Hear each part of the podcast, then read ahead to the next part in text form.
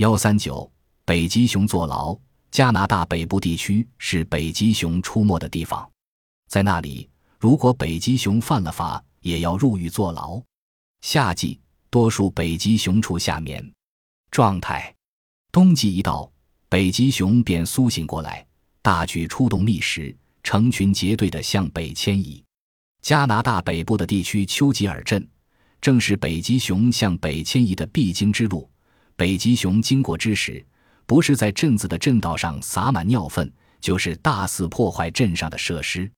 一九八四年隆冬时节，镇上竟有一个居民被一群饥饿的北极熊吃得精光。因此，每当有北极熊经过时，镇上的居民们为求自保，便开枪射击，将北极熊赶走。不过，丘吉尔镇当局总觉得靠居民们自己这样做不是办法。几年以后。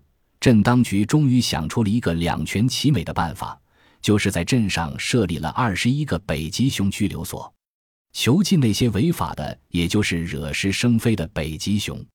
所谓北极熊拘留所，就是一些空房子，里面放有大笼子。